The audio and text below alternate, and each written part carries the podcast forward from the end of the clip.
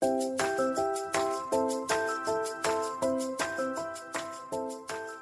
家好，欢迎收听慢条斯理，我是雪梨。大家好，欢迎收听大大莉莉秀，我是曼达。哎，曼达，你毕业几年啦？猝不及防，呃，四年，一七年毕业。那有曾经想过想要再继续回去读书吗？有啊，可是当初是想说不想要直接大学一毕业就接着读嘛，觉得还是要有几年工作经验再回去。但现在就又会觉得说好累，又要重新考试，我又要边上班边重新考试，然后边准备一些 application，所以就只有想想而已，还没有实际的行动。哦，这我真的是蛮懂，因为我自己其实就是也挣扎很久，因为想说，因为我爸一直觉得说现在。硕士生满街都是，那你一个国外的大学毕业回来的人到底算什么？所以我之前我爸就一直逼迫我，叫我一定要去读个硕士，然后我就真的也是去找了，就是台大的在职专班，然后是 EMBA，哎，不是 EMBA 算什么？呃，就是 MBA。累的，然后就是晚上去上课，嗯、我还去考试哦，只差就是最后递交就是 application。后来我就是想通了，我就觉得，哎，这好像真的不是我想要走的路，所以我在最后一个阶段，就是什么什么试都考了，然后 application 什么都写了，我是在最后一个阶段放弃。然后所以我觉得就是真的毕了业，然后在职场上面打滚了几年，然后想要再去读书的那一股冲劲，就是。不是真的每个人都会有啊，然后所以想说，最近我们自己身边其实好像蛮多人都会有这样子的一个疑问。那正好我们呢又再度的请到了我们 就是刚从职场离开，投向硕士怀抱的 Linda 来帮我们讲讲她的心路历程，她为什么会真的毅然决然的就放弃了在台湾就是一个还蛮好的工作，然后直接直奔美国，然后再度重回。学生的身份，Linda 要不要跟大家 say 个 hi？Hello，大家好，现在正在美国的我，我们三个真的是在各处为了调还要调整时差才能录上这么一集，就为了跟大家分享我现在在美国的一切，还有、就是欸、时差真的很难搞，没有在开玩笑，对，超难搞。然后还要分享一些我的心路历程。那你要不要先跟大家讲一下，可能？呃，大学读什么啊？之后做什么工作？然后现在读什么？这样一个循序渐进的介绍方式。天哪，好像好像在被面试哦。好，那因为反正、啊、我就面试官，反正我跟雪梨跟曼达，我们就是同同届的嘛。我们呃，我们是一七年大学毕业的。然后我跟 Amanda 是同学，之前在西雅图的华盛顿大学。嗯、然后我们都是主修大众传播。可是，就是老实讲，大学就是乱练嘛，就是都在玩。就是你，你要真的要我说，我大二 上的哪一门课很认真，你要承认吗？Sorry，就我我我可能之前都在玩比较多啦，没有太认真念书。就你可能真的要问我说，我以前上哪一堂课学什么？就是好，我可能都忘光光了。然后后来就是大学四年之后，也累积了一些工作经验，然后在美国也工作了一年，然后回台湾也就是待了两间公司，然后毅然决然，就其实我觉得真的疫情这个东西，就是在二零二零的时候，应该算是打乱了很多人的计划，包含对，包含我也是，就是读书这个事情，其实它应该是。更早发生了，但是因为疫情这个东西，也让我重新停下脚步，然后也因此多了一个工作的经历，然后后来才毅然决定，就是再出来再继续进修，所以感觉自己还蛮多能分享的。那我现在的话，我之前是主修大众传播嘛，然后后来到职场后，我做了行销相关，也做了公关相关，后来就发现我对于行销还蛮有兴趣的。可是同时我也发现行销它是相对门槛比较低。的一个工作，嗯，这也是为什么这算是激起我之前想要开始在进修的这个决定，因为我觉得你如果想要爬到更高的位置，你相对要有一些 hard skill，因为其实行销除了你去想那些文案跟做一些图以外，它其实里面含的包含你分析的技巧，你要怎么去解读这些数据，把这些数据变得有意义，嗯、去说服你的老板，说服你的客户，这些都是很重要。但这些 hard skill 不是说你在职场上马上能。碰到，尤其是可能我之前比较在大公司工作，大公司其实你就是小螺丝，你做的东西其实相对都是蛮 routine 的。那也是因为慢慢发现这些可能大公司比较没办法短时间内带给我的东西，所以后来我就开始慢慢做了一些 research。我我如果想要去进修，那第一我要去哪里？那可能嗯，马上我第一个想到的就是就是美国嘛，因为我之前 undergrad 的时候就是在美国念，我对这个地方语言环境相对是熟悉的。那东岸西岸 program 的长短，我想要念什么，这些其实都我觉得我自己算是蛮一个目标导向的人，我知道我对于行销有兴趣，那其实这相对我当时我在选我读研要读什么的时候，就还蛮明确的。因为当然 MBA 也是一个选项之一，可是如果你要读到比较好学校的 MBA 的话，相对你的工作经验要更长。那 MBA 的话，你可能也要有一个心理准备，你是要投入起码两年的时间，做一个 full time 的 student 去读这个学位。那对于我一个女生来说，我那时候又会觉得机会成本有点高，而且 MBA 它训练的比较像是一个商业上的通才。那我如果嗯，嗯，我如果已经知道我算是对行销还蛮有兴趣的话，那个时候我其实专门就是在看呃 marketing 的 program。那也因为我觉得两年对我的投报率跟一个女生的时间成本来说，我觉得稍微有点高一点。所以那时候我都在找美国，然后又是一年的 program。然后再加上我还是比较想要待在西岸，所以那时候我觉得其实一方面是因为我蛮清楚知道我要什么，然后再加上这些 filter 之后，就我现在录取的学校就是我在南加大，然后是读他的 Master in Science and Marketing，就是现在这个 program 就算是那时候脱颖而出，而且我觉得我算是也算就是胆子还蛮大的，我那时候申请的时候，我完全没有申请其他的学校，我就只有申请。南加大的这个系，然后为了保底，我还申请了就他传播学院的另外一个系。可是我最想进的其实就是这个系，而且我那时候整个时程，包含我决定要读研，然后跟准备 GRE 那些时间，其实都还蛮赶的，就是一切我都是在三个月内搞定。那你当初到底为什么会想要申请啊？就是它会，它是一个，嗯，你之前在工作上可能有发生什么事情？的一个契机吗？或者是就是有一个什么样的原因吗？才会让你在短时间内，因为你刚刚讲到，就是你三个月内就直接规划，然后跟拿到 offer。因为三个月其实蛮短，因为大部分的人在呃准备申请硕士这一段时间，不管是国内的或者是国外的，那时程顶可能都会拉到半年以上。嗯，必须老实说，其实我也不是，我不是学霸，我也不。不怎么爱念书，而且甚至是我之前在念大学的时候，在美国的时候，我也不以未来就读研，它不是我人生必须要做的一件事情。嗯，它并没有在我之前大学的、嗯、或者是任何之前的时刻的规划里面。那怎么样萌生这个想法的呢？嗯、呃，可以说是。嗯，怎么讲？这又有一点 relate 到一些比较 personal 的方面，我可以简简单大略讲一下。就 是大学毕业之后，在美国工作了一年嘛，然后后来就正式算是三年前正式搬回台湾，因为家人都在那边长居，然后开始找工作。然后那个时候刚回台湾的时候，其实因为一方面自己本身也经历了一些蛮大生活上的巨变，然后对于整个生活上或者是工作上，开始又陷入了。蛮迷茫的一个状态，就必须老实说，那时候刚回台湾的第一年内，我其实整个身心状态没有很好，然后也没有过得很很很开心。但是还好，也是有那份工作让我认识了一些很棒的人。然后当状态慢慢慢慢调整好了之后，开始把自己的焦点回归到自己本身，还有做的事本身，我就开始发现到不足。比如说，虽然说它是一个大公司，可是我觉得做的东西。好像没有那么喜欢，然后再加上很大一部分原因，可能那时候就是还是受到一些呃一些比较负面的情绪影响，所以那个时候我其实会促使想要我读研的动力比较不是就是在于说我想要精进自己，就我必须很老实的讲，那个时候让我想要再出国念书。其实有蛮大一部分的原因，是因为我觉得在台湾我过得不开心，我想要回去美国那个之前让我开心的学生的生活，而且加上我觉得读研这件事情的本身，它对我其实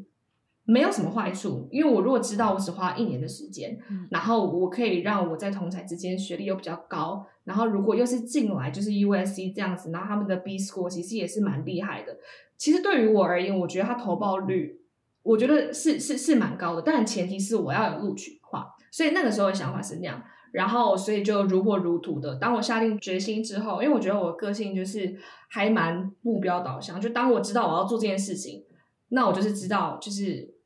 时间真的很短。因为就如同刚刚薛礼提到，如果你本身就是要有读 MBA 或读研打算的人，那都是长线计划，它是一个长期的。嗯，一个策略，那都起码是半年、一年以上，你要去准备，你要去研究，写一大堆 SOP。可是因为我那时候就是时间真的是时程比较赶，我如果没有赶到那个年度的话，其实也不会怎么样，就是再拖一年。可是我不想再拖了，所以我就决定拼一把看看，反正交完之后就老天保佑，希望希望希望能上。结果就两三个月后就也得到好消息，得到好消息的同时，就是疫情也开始。那你那时候是裸辞吗？还是你就边上班然后边准备这些东西？我有 overlap 了呃一段时间，然后后来我发现，呃，如果我真的很想要进这个学校的话，我需要花更多时间在读 GRE 这件事情上，因为我还要补习。所以后来就是在我还没有录取之前，嗯、我还在申请的过程之中，我就的确是有呃辞掉了我第一份工作的工作呃的的的工作。对，所以。算是有一段时间，我过得还蛮胆战心惊的，因为当你有一份工作在身的时候，相对你是比较有事情做，你就比较会怎么讲？你会比较安逸，因为你有事情在做。可是你裸辞这件事情的本身，它就是一个 risk 嘛。因为今天你辞掉这个工作，嗯、上不上这个学校，那不是你能决定的。今天当然最坏的 scenario 是你辞了，然后你没上，你重重找工作，就是所以我那时候。对啊，所以我那时候也算是下了蛮大的一个赌注，但是我就是告诉我自己，我就是要拼死拼活，我就是要试，然后我想怎么样，我就是想办法要上。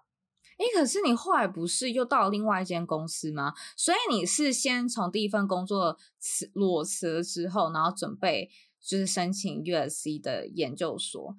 然后上了之后，因为疫情的关系，必须要延后一年去上课。所以你又开始找了新的一份工作，是这样子吗？那个时候其实我在准备呃 GRE 的时候，我其实还是有陆陆续续在看台湾的一些机会。因为怎么讲，我的个性使然，我还是会需要留一些 Plan B 给自己。因为录不录取我，嗯、我准备的又这么仓促，这不是我能决定了。那最坏的状况当然就是我没有上，然后我也没有工作了，所以我得继续工作。所以其实那时候我呃。算是蛮很多头烧，我不是我不是仅仅只有要准备 GRE 跟申请而已，我还是要给自己留底。就是说，那假设我没有上的话，我还是有陆陆续续面临一些工作。然后其实就是真的很幸运，也那时候让我很不知所措的是，我其实是呃，我是三月的时候接到呃学校的 offer 的，可是其实同时我印象很深刻，应该相差不。不会超过一两天，就几乎是同时，呃，我也收到了我那时候也是我在台湾第二份工作，第二公司的录取的 offer，所以我等于说算是几乎是同一时间接到两个消息，然后让我去做这个非常艰难的决定。对，那你后来为什么决定要去上班呢？因为那时候出不了国吗？还是对，应该因为我相信 两位身为我的 BFF 之一。应该都还记得我我我之前也曾经问过，就是我之前也很纠结，说我不知道我到底该选择我的那份录取我的公司，还是要去念书。嗯、就那时候我两个的确是我我我其实真的很纠结，因为我觉得对我来说，一来那个公司也是很大公司，然后是我很向往的一个新兴的团队；二来这不也是我的 dream program 跟 dream school 嘛？然后我现在也拿到门票了，那我到到底该怎么选择？那个时候疫情算是间接帮我做了一些决定，因为怎么讲，你会想要在出国念书这件事情的本身，除了再拿到一个学位以外，也当然最重要的就是再去体验一下国外的生活啊。那如果在疫情二零二零的时候，嗯、我那时候决定就是我要读这个书，但基本上你就是在台湾上网课，然后付了这么多的钱，然后在台湾拿一个学位，的确对有些人来说觉得哦，这样多方便多简单，你不用出国，在台湾在家里舒舒服服的上课。可是我知道那不是我要的啊，就是我今天有这个机会，那、嗯、浪费钱的，其实对，很浪费，很浪费钱，而且我觉得那体验一定是非常不好的。可能因为我有出国念过书吧，我知道我想要什么样的感觉，所以我那时候虽然是还蛮毅然决然的，就决定说好。那 maybe 这也是老天爷给我的一个启示，说 it's not a good timing，所以我那时候就先接了我第二份公司的 offer，然后想说，同时我也问就是南加大，就是有没有机会让我 defer 这个学年的录取到明年。但一开始学校给我的回复也是这个，他们因为那时候美国是疫情是最严重的时候，他们应该也是一个头两个大，我相信一定不止我，很多学生提出相同的要求。他们那时候只是给我很模糊的回复说，好，他们可以考虑，可是 it's not guaranteed。但我那时候也没有放在心上，我想说，就至少我问了，他们也可能在 process 当中，那我就静待通知。如果有延成功，那就延成功；如果真的没有延成功，那那那我也就算了，因为我我也知道，就算我想要出国念书，我也拿到这个机会，可是我不想要在这种状况之下一年上网课。嗯、对，所以那个时候其实决定。一开始很难，可是后来相对简单，因为后来疫情真，美国疫情真的太严重。那这样你进去第二份工工作之后，又是什么原因让你觉得说，哎，那今年可能二零二一年要重新把这个选项 open，然后考虑去读书？嗯，这是一个非常好的问题，因为就是怎么讲，我印尼就是呃刚录取的时候已经。纠结过一次了嘛？那那个时候有疫情这个东西帮我做决定，可是又在一年之后，因为当我我应该算是二零二一的年初的时候吧，过年期间，就是我从学校那边有得知说，就是确定有把我的学籍就是延毕成功，然后因为我这个 program、嗯、呃正常来说都是每年的五月开始，所以等于说我是。呃，二一年的过年左右知道这件事情，那因为 program 就是五月就开始，所以就变成说我在相对有限的时间里面又要再做一次决定。那那个时候我进就是我第二个公司也大概是快快快一年左右了，所以那个时候我就我其实真的是非常非常的纠结，因为就是呃怎么讲，当初我是花了很大的心力，不管是准备面试或者是在做。所有的 research 的时候，我还蛮想进这间公司。然后它呃是很大蛮在台湾蛮知名的企业，然后又是他们最最新兴，应该说现在最最夯的那种 fintech 的部门。所以呃，以我那当初比较 entry level 没什么特别工作经历的人能进去，其实其实真的算是还还蛮幸运的，因为就是真的还蛮多人就是会想要进我前公司的那个部门。那那个时候我。找了其实蛮多，不管是同事或者是朋友们或者是家人们谈。那后来我会再做，就是再重返学生这个决定。我觉得一方面也是因为，呃，过去那一年在我前公司，我真的得到学到很多，我认识了很多很棒的人。然后也是短短的那一年，我觉得我所学到的东西是我之前在别的公司可能。短短一年的时间哦，可是真的是五倍或十倍。就我很感谢我前公司带给了我，带给我的那一切。但我觉得真的促使我还是让我比较勇敢来追梦的一个很大的原因，就真的就是一句话，就是 you only live once。我就觉得说，今天我这个门票已经握在手上，而且它真的也是不错的一个机会。那我当然也会想，我在前份公司，我可能只工作一年的时间。就算我自己觉得我学到很多，可是，在履历上，他可能别的人只看他就是一年的时间，那我何不就是试着再 defer 看看，然后在那边累积比较两年可能比较完整的经历，再出去会不会对我来说比较好？就我那时候因为真的太纠结了，所以其实很多种排列组合，很多种 possibility 都在我的脑海里面，我就在想怎么样会是嗯对我最好的，最好。可是同时又回到最。最重要的一点就是，我现在这个年纪，然后可能我对自己算是蛮有 安排跟规划的人。我觉得我现在如果不出去的话，就我也不年轻了，我也大学离大学毕业也三年快四年了，就是我我趁我现在还有这种比较读书的脑读书的感觉，我如果现在不去做这件事情的话，我觉得我将来会后悔。然后还有回归到最重要一点是，我觉得一个人其实基本上你几乎一辈子都在工作，可是你不是一辈子都有这样的机会，是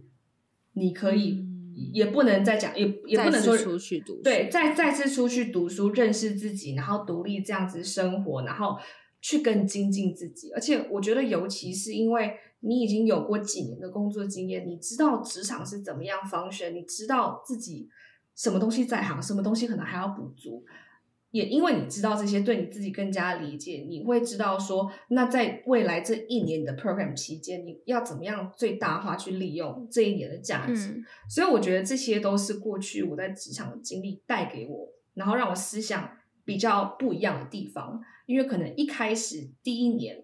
我想要申请这个 program 的时候，我是基于想要逃离台湾的冲动。那个时候是一个不成熟的决定，可是，一年过后，同样面临同样的决定的时候，你的心智是不一样的。你这次你不是在逃离了，因为其实我是喜欢我前一份工作的。我在那边，我知道，就算我今天没有南加大的这个机会，我会继续待下去，而且我会学到很多东西，而且我相信我应该也会做得很好。可是，也因为我过去在那边得到的一切，让我觉得更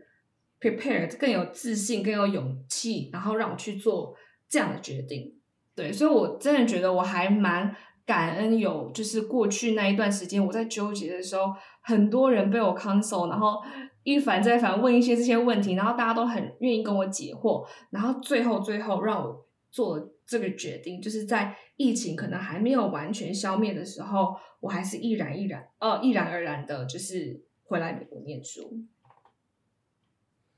那像你这样，现在已经开始就是上学一段时间，当然可能最一开始还是远端嘛，在台湾。但你觉得，比如说，就跟你刚刚讲的，你比较了解自己了，那跟大学读起来书的感觉，你觉得最大的不同是是什么？我觉得最大的不同是对，因为我的 program 五月就开始了嘛，其实最一开始的时候有两个月的时间。我还是在台湾上网课的，然后秋季的时候，现在一切都是 in person，是正常的进学校的上课了。那我觉得跟大学最大的差别是第一时间，因为大学你花四年来念，可是我这个 program 只有一年。嗯然后，更何况我已经有两个月是在台湾已经上完了，就变成说我真的在美国上课的时间其实只有十个月，十个月其实非常的短，嗯、非常的快就结束。那我觉得第一个最大的差别是，是因为你知道时间有限，而且太有限了，所以你会更想要好好把握每一个上课的时候，不管是参与 group discussion 也好，或者是我觉得那时候我花最多时间的，除了在读书上以外，就是选课。大学的时候选课，Amanda 应该也很有印象。水课哪一个课？对啊，哪一个课水，哪一个课就是 Easy for all，就是选它，也不管跟自己的专业有没有相关，嗯、或者是自己喜不喜欢，反正谁谁水就选谁。可是也因为这个 program，然后你又是读研究所的，我觉得会想要再花这么多金钱读研究所的人，一定相对他对于自己的职业发展或者对于自己的要求是相对比较高的。那你花这么多的钱，你会希望有有所回报吧？所以我觉得再来最大的差别就是选课的时候，你更会知道，尤其是之前在职场上你所经历一些东西，会让你知道你缺什么。比如说，我知道我缺乏一些比较 hard skill。可能不管是数据分析上面，嗯、或者是一些统计统计学上面的一些概念，那我可以多去修一些那些的课程。就你真的会知道怎么样补足自己，而不是为了 GPA 好看，选一些没有意义、嗯、没有用的学科。因为你知道，嗯、对，为了毕业而毕，因为你知道你时间很有限，那你也只有这么一次读研的机会，嗯、那你都进来了，你就会想要最大化的价。它的价值，所以我觉得在时间上跟你的心态上，我觉得跟大学是非常完完全全不一样的。嗯嗯，那你们你现在其实身边的留学生，你觉得数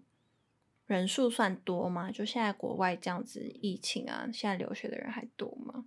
我自己觉得，嗯，以我们这个 program 历年的呃这每一届的人数来说，今年是稍微有比较多一点。那有一个原因也是因为很多人可能在二零年的时候跟我做了一样的决定，就是他会想要 defer，、嗯、所以对、嗯，所以我那个时候可能有一些人也是延第一年才入学的。那就我目前现在看来，因为现在在美国疫苗都出来，而且疫苗打的也相对比较普及了，所以其实我是觉得至少以南加大来说，因为我们现在整个上课 in person 校内的活动都非常的正常，然后除了在室内都要一定要戴口罩以外，就是学学校也会有相对的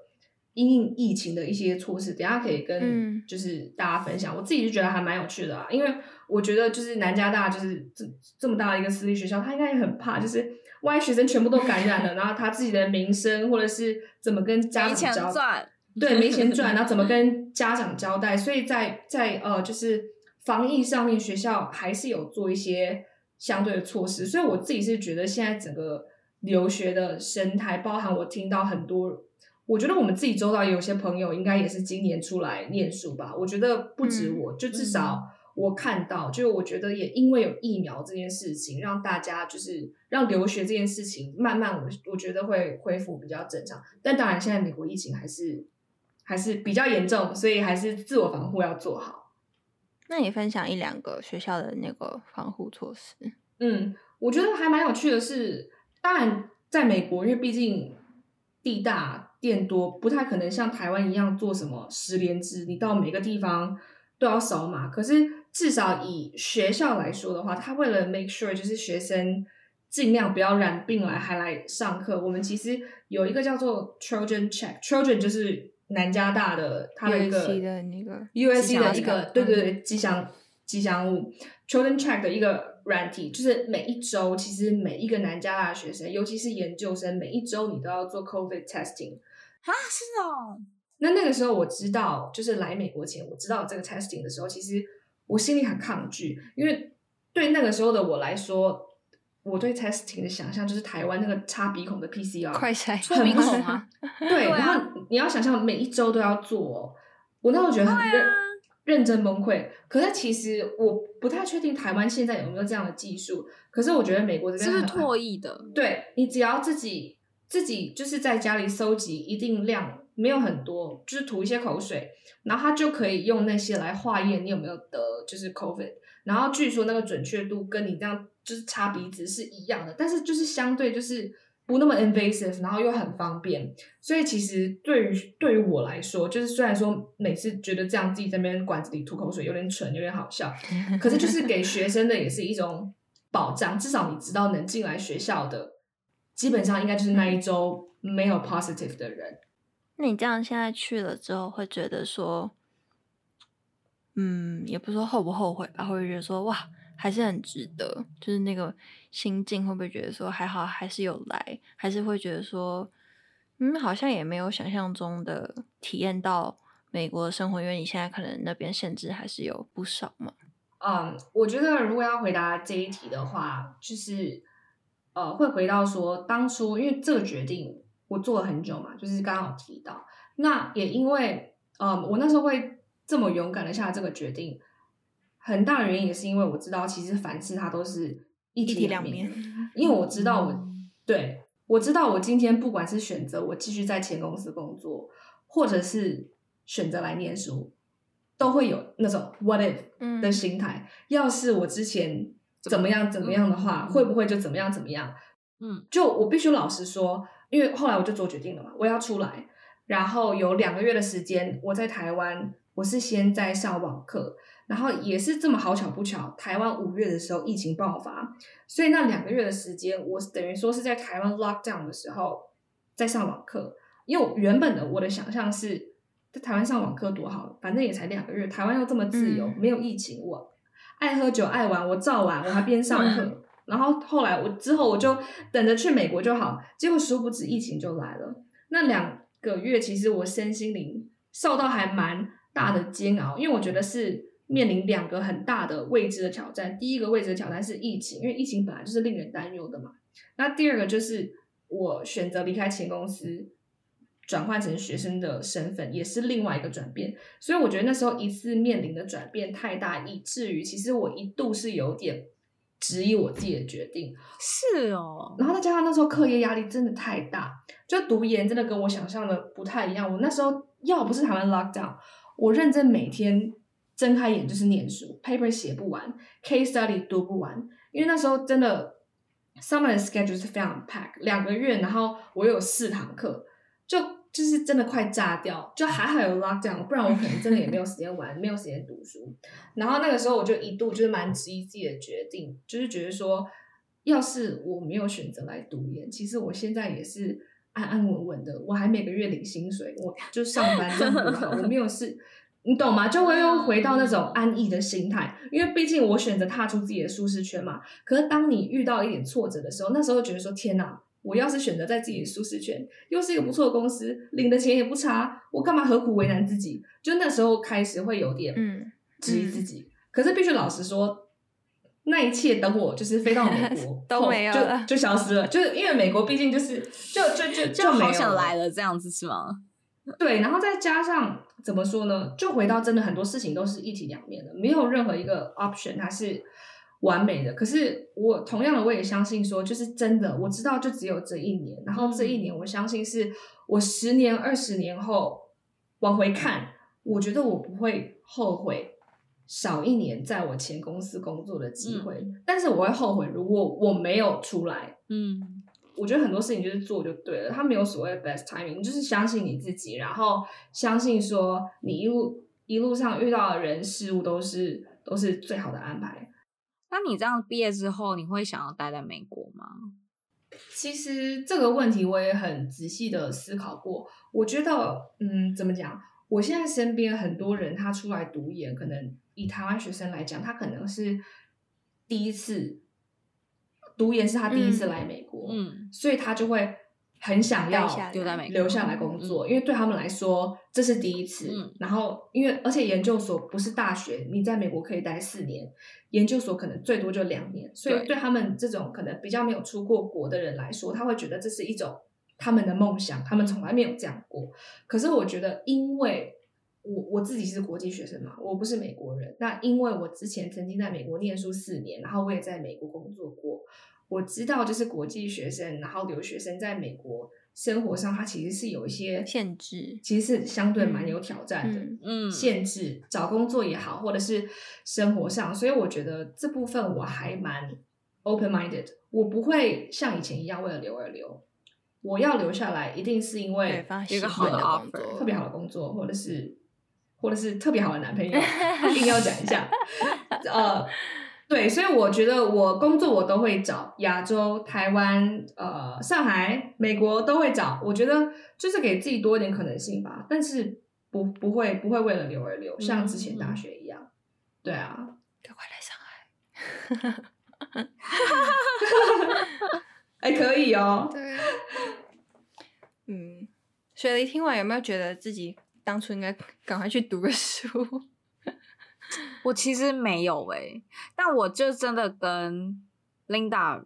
嗯比较不一样的是，因为我自己本身我大学就是读 marketing，然后我后来在做的工作就都是 marketing。那我的个性当初我是没有找就是是日班的研究所，我是找就是在职专班的。而且我当初给自己设的条件是我没有要出国，我就是要在台湾，而且我没有要放弃我平本来的工作，我是要用我下班时间去读书的。所以我当初我只找了台大跟政大，因为只有这两间大学是有那个，它它应该算是国外的 program，然后我忘记叫什么 AMBA 吗？什么 MBA 之类的，但它也是要一定要有 GMBA 吧？哦，对，GMBA 对，因为好像台大跟政大的那个。Program 名字不一样，所以我当初只锁定这两个 program，然后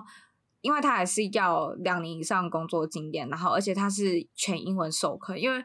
毕竟我也是在国外读大学，我是怕我回来用中文授课，我可能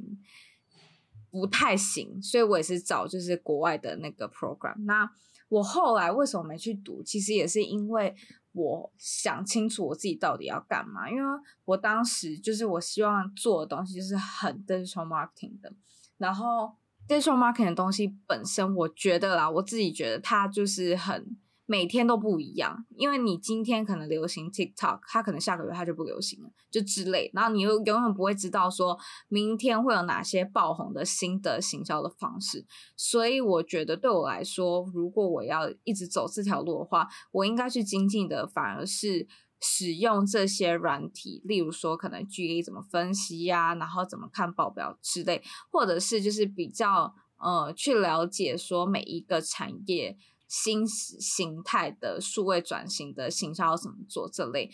但这些东西是我去读 MBA 读不到的，所以我后来决定不读。我是在最后一刻，因为其实我 application 它全部都用好，我是在最后一刻选择我不要去读，我要去呃找那种不同的。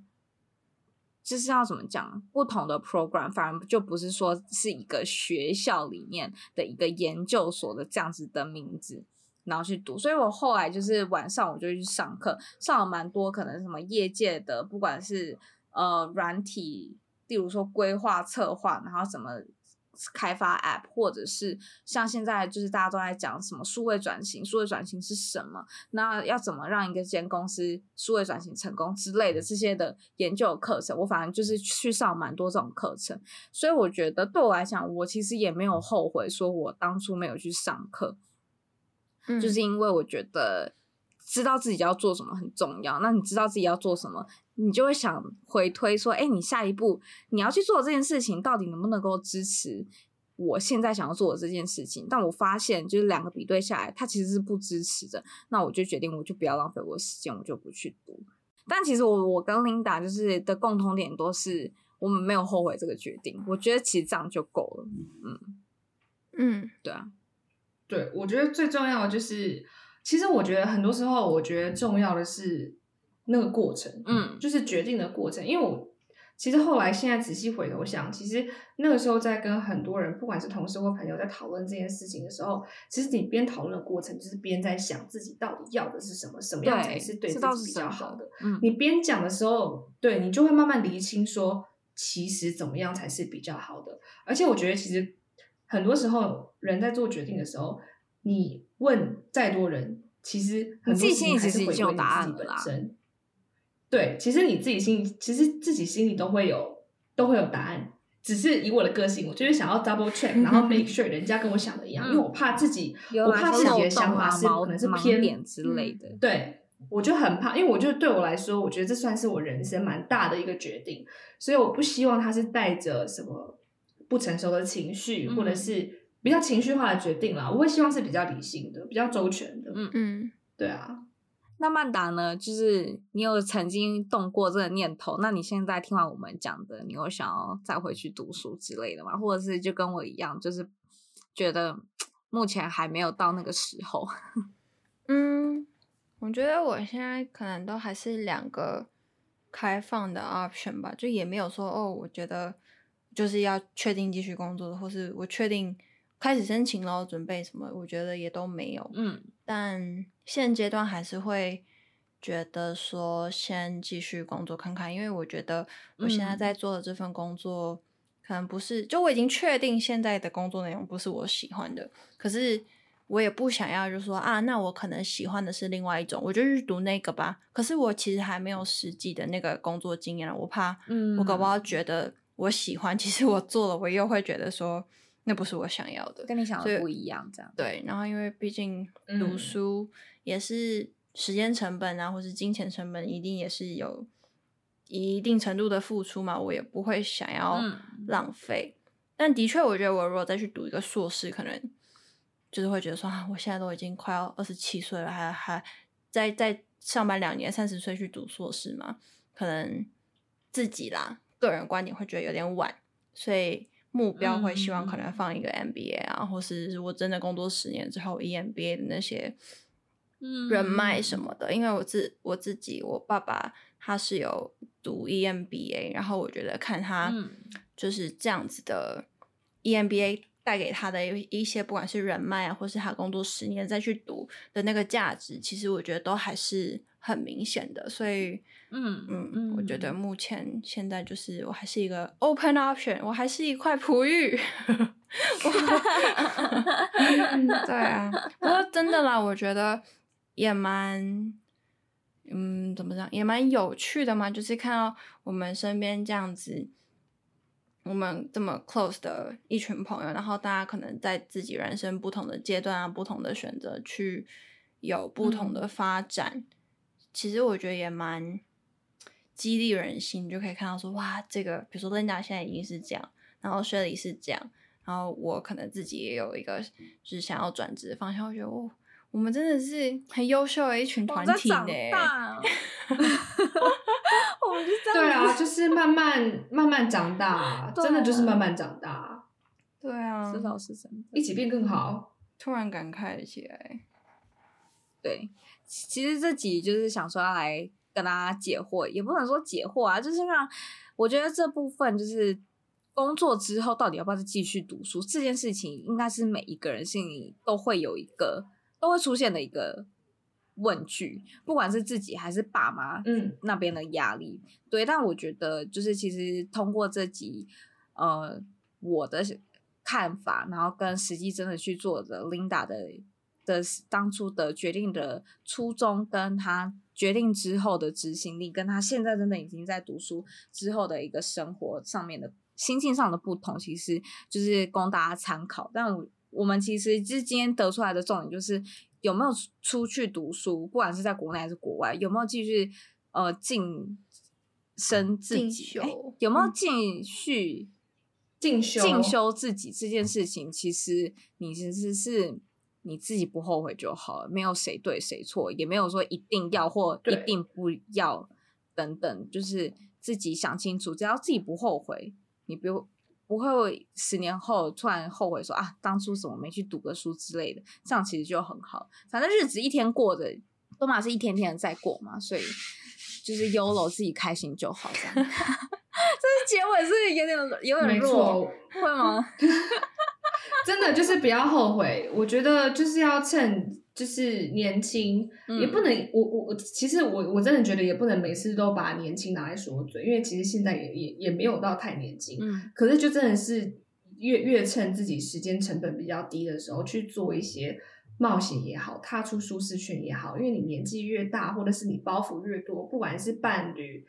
家人，种种一切，你真的会让你没办法做很多事情，真的就牵牵挂太多了。对，牵牵挂太多的时候，你真的是没办法去很任性的，或者是很自我的去做一些自己想做的事情，就比较要考考量到比较多方面。可是现在真的是，我会觉得很难得，是真的是完完全全可以为自己而出发，为嗯为精进自己而而努力。所以我觉得这是这是蛮好的，蛮蛮蛮蛮珍贵的一个机会。嗯，对，好 inspiring 的一集哦。对，是吧？是吧？大家可以多多 follow 大大李李秀，就可以听到这么多长知识的东西。对啊，我们 Linda 都已经买麦克风了，还是要多邀请我才听得到？对啊，是不是要多邀请我才才才听得到？一个月一次这样，一个月一集哇，那我还要想很多话题包，要很多。不会啦，那今天这集呢，就非常谢谢琳达来分享。那我们一样，每周都会上新，我们就下周见啦，拜拜，拜拜。